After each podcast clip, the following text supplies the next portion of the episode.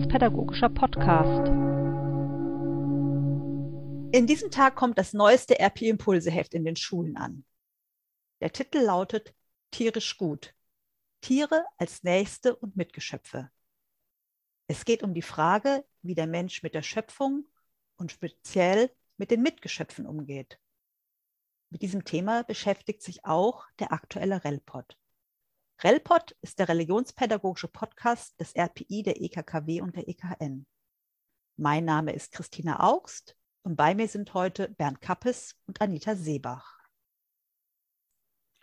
Ja, hallo. Mein Name ist Bernd Kappes. Ich bin Pfarrer und Geschäftsführer der Ausbildungshilfe, einem Hilfswerk in der EKKW mit Sitz in Kassel. In meiner Freizeit engagiere ich mich seit einigen Jahren im Kuratorium des Instituts für Theologische Zoologie in Münster. An diesem Institut für Theologische Zoologie arbeiten wir an einer theologischen Würdigung der Tiere. Ein herzliches Willkommen auch von mir. Ich vertrete als Studienleiterin im Religionspädagogischen Institut die Sekundarstufe 1 und bin in der Region rund um Frankfurt tätig.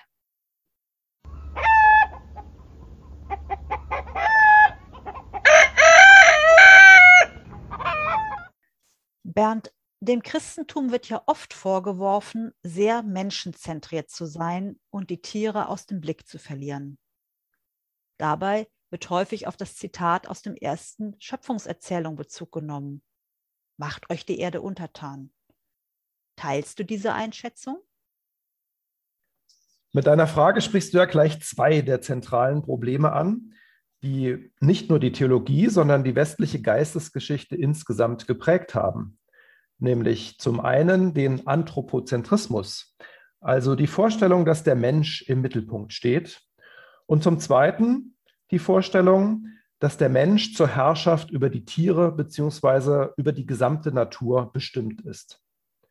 Mit beiden Konzepten muss sich die Theologie heute im Kontext der ökologischen Krise und im Kontext des tatsächlichen Untertanmachens der Tiere kritisch auseinandersetzen. Ob es um die Rückkehr des Wolfes, um das dramatische Artensterben oder um die Tiere in den Stallanlagen der industriellen Tierhaltung geht.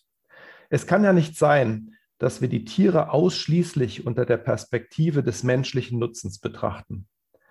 Wir müssen Tiere als Mitgeschöpfe und Lebewesen mit eigenen Interessen, Bedürfnissen und Rechten ansehen und behandeln. Zu den Aufgaben der Theologie gehört darum aus meiner Sicht, die biblischen Texte im Sinne einer Relektura, einer Relecture neu zu lesen und andererseits auch den nicht anthropozentrischen Texten der Bibel neue Aufmerksamkeit zu schenken. Wo siehst du biblische Ansatzpunkte für ein anderes oder neues Verständnis des Miteinanders von Mensch und Tier? Ja, wir können ja einfach noch einen Moment bei der von dir angesprochenen ersten Schöpfungserzählung bleiben. Macht euch die Erde untertan, hast du zitiert. Der Vers geht ja sogar noch weiter. Macht euch die Erde untertan und herrscht über die Fische im Meer und über die Vögel unter dem Himmel und über alles Getier, das auf Erden kriecht. Der ökologische Fußabdruck dieser Worte ist tatsächlich enorm. Immer wieder ist die Ausbeutung von Natur und Tieren mit dieser Bibelstelle begründet worden. Von der zeitgenössischen Bibelwissenschaft können wir aber lernen, dass der sogenannte Herrschaftsauftrag gerade kein Freibrief zur gnadenlosen Unterwerfung der Natur und der Tiere ist. Denn eigentlich war damit die Inbesitznahme des Landes gemeint. Macht euch die Erde untertan, sagen die Alttestamentlerinnen und Alttestamentler. Das bedeutet, dass das Land bearbeitet werden darf und soll. Und das herrschet über die Tiere. Da gibt es eine riesige Debatte, wie das zu übersetzen und zu verstehen ist. Und die meisten Auslegerinnen heute sagen, es geht um die Fürsorge für die Tiere. Das Herrschen ist sozusagen eine falsche Übersetzung. Es geht um Fürsorge und Verantwortung. Ja, und wenn man so mit den Schöpfungsüberlieferungen anfängt, dann stößt man auf weitere Aspekte. Wenn man nach Ansätzen für eine neue Mensch-Tier-Beziehung sucht, zum Beispiel die Tatsache, dass Menschen und Landtiere am selben Schöpfungstag geschaffen werden, dass sie beide von Gott gesegnet werden und auch bei der Ernährung gleichgestellt werden. Alle sollen sich vegetarisch ernähren, so heißt es im ersten Schöpfungsbericht. Die Menschen sollen sich vegetarisch ernähren, wie alle anderen auch. Keine Privilegien für die Menschen. Und in der zweiten Schöpfungserzählung, das ist die schöne Geschichte davon, wie die Menschen aus dem Ackerboden, aus dem Humus geschaffen werden. Und die Tiere werden genauso aus der Ackererde geschaffen. Auch sie sind Erdlinge, von Gottes Geist beatmet und belebt. Lebewesen wäre der biblische Begriff für die Mitgeschöpfe. Mitgeschöpfe ist schon eine Abstraktion, eine richtige Abstraktion, aber wenn man biblisch herangeht, dann ist das Wort für die Mitgeschöpfe eigentlich Lebewesen. Ich sage es mal auf Hebräisch, Nefesh Chaya, die atmenden Wesen, das lebende, das atmende Leben. Und die biblische Spurensuche könnte uns so zu weiteren wichtigen Traditionen führen, zum Beispiel zum Bund Gottes, der ein Bund auch mit den Tieren ist, zum Sabbat als Tag der Freiheit auch für die Tiere. Und auch die Verheißungen von Heil und Heilung und vom Frieden gelten in der biblischen Überlieferung auch den Tieren. Es wäre ja auch komisch, die Vorstellung, dass Gott alles geschaffen hat, das Universum, die Erde, die Menschen, die Tiere, und sich dann aber nur noch für den Menschen und sein Heil interessieren sollte. Wir sollten meiner Meinung nach weniger von der Geschichte Gottes mit den Menschen und mehr von der Geschichte Gottes mit seiner gesamten Schöpfung und allen seinen Geschöpfen sprechen. Das wäre ein wichtiger theologischer Perspektivwechsel und um es etwas größer zu sagen, ein entscheidender theologischer Paradigmenwechsel. Ja, danke für diese ausführlichen äh, Gedanken. Meine nächste Frage geht an Anita. Für viele Kinder und Jugendliche ist die Frage nach dem Tierwohl und dem Umgang mit den Tieren sehr bedeutsam, emotional wie ethisch. Was erlebst du als Fragen und Themen der Schülerinnen und Schüler? Kinder und Jugendliche erleben Tiere ja oft als Teil der Hausgemeinschaft, die Haustiere, und sind da natürlich sehr emotional mit diesen verbunden.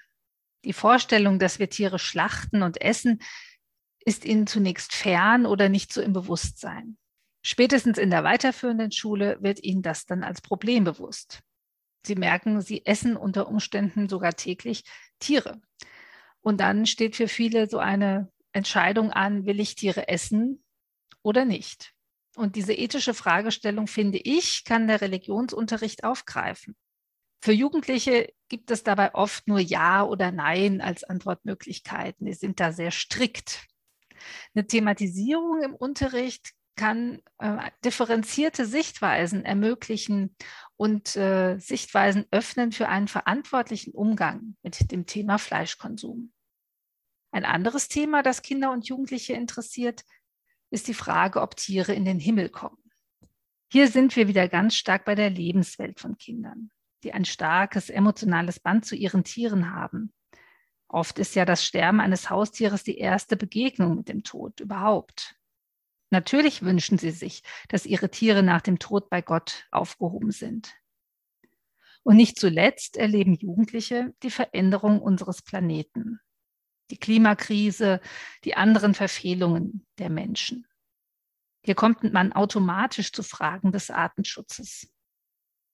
Bei all diesen Fragen muss man sehen, dass es eine Diskrepanz gibt zwischen dem, was man gut und richtig findet, und dem eigenen Verhalten.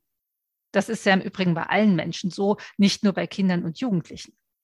Ich kann aber mal ein konkretes Beispiel aus meiner Unterrichtspraxis dazu bringen.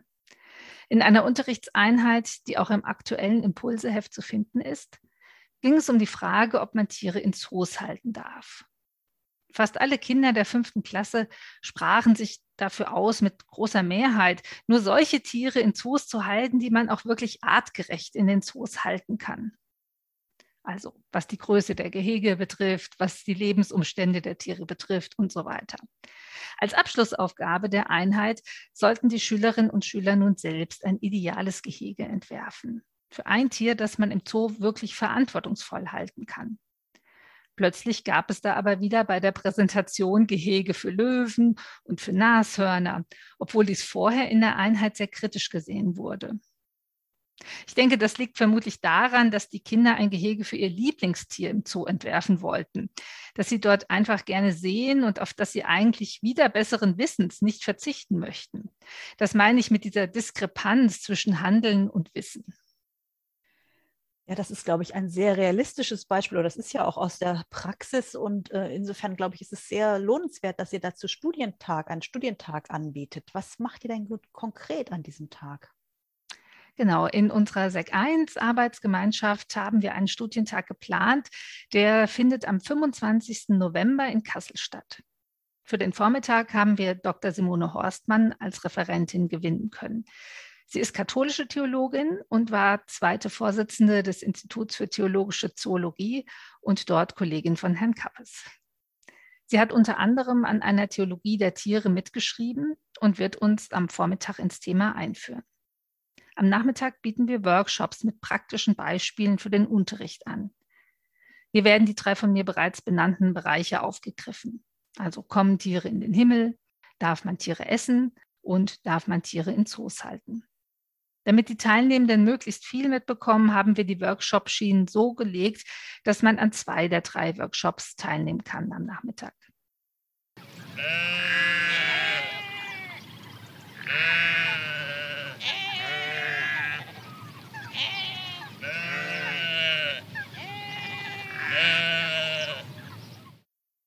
Eine Frage an euch beide. Was ist in euren Augen die Aufgabe religiöser Bildung hinsichtlich des Stichworts Tierethik? Früher hätte man gefragt, was ist das Lernziel? Heute formulieren wir eher, welche Kompetenzen sollen die Schülerinnen und Schüler erwerben? Ich denke, dass wir als Menschen eine Verantwortung für Tiere und den ganzen Planeten haben. Das ist heute von allen unbestritten. Wie aber ein verantwortungsvoller Umgang mit Tieren aus christlicher Perspektive aussehen kann, ist eine wichtige Aufgabe von religiöser Bildung in der Schule auch. Dazu gehört, differenziert über die angesprochenen Themen nachdenken zu können und begründet eine Meinung und Haltung einnehmen zu können. Haltung meint dabei für mich, entsprechend in meinem Leben zu handeln. Ja, wenn ich mir etwas wünschen dürfte für den Unterricht zu diesem Thema der Tierethik, dann würde ich mir wünschen, dass SchülerInnen verstehen, dass wir Menschen Teil einer größeren Lebensgemeinschaft sind. Dass es nicht nur um die Gemeinschaft der Menschen geht, sondern um die Gemeinschaft allen Lebens in dem einen Haus der Erde. Weder in evolutionsbiologischer noch in theologischer Perspektive ist der Mensch die Krone der Schöpfung, sondern eine Spezies unter anderen Spezies, ein Geschöpf unter anderen Geschöpfen. Es dreht sich im Universum nicht alles um uns.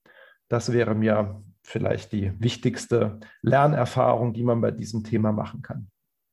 Ja, und wenn ich mir noch was wünschen dürfte, dann würde ich mir wünschen, dass Schülerinnen und Schüler lernen, die sogenannten Nutztiere in unseren Stellen nicht als Rohstoffe für die Produktion von Fleisch, Milch und Eiern zu betrachten.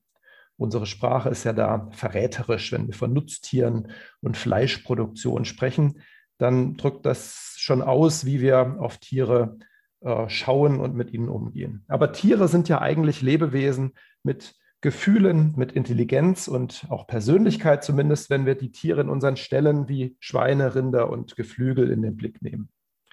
Und was bedeutet es, dass wir mit Schweinen und Kühen, mit Lebewesen zu tun haben, die emotional und kognitiv ganz ähnlich ausgestattet sind wie Hunde und Katzen? Warum behandeln wir diese Gruppen von Tieren so unterschiedlich, die sogenannten Haustiere und die sogenannten Nutztiere? Über diese Frage sollten Schülerinnen und Schüler irgendwann im Lernprozess produktiv ins Stolpern geraten. Das wäre mein Wunsch. Ich glaube, dass sich viele dieser Zusammenhänge tatsächlich über den Kopf erschließen, manchmal aber auch besser und nachdrücklicher durch sinnliche Erfahrungen mit Tieren an außerschulischen Lernorten. Vielleicht ist das ja auch möglich, besonders gut möglich bei diesem Thema. Herzlichen Dank, liebe Anita, lieber Bernd, für dieses Gespräch. Ich wünsche Ihnen, liebe Zuhörerinnen und Zuhörer, viel Spaß beim Lesen und Durchstöbern des aktuellen RP-Impulse-Heftes. Sie werden meine beiden Gesprächspartnerinnen dort auch wiederfinden. Und natürlich wünsche ich Ihnen ein gutes Schuljahr. Wir bleiben in Kontakt.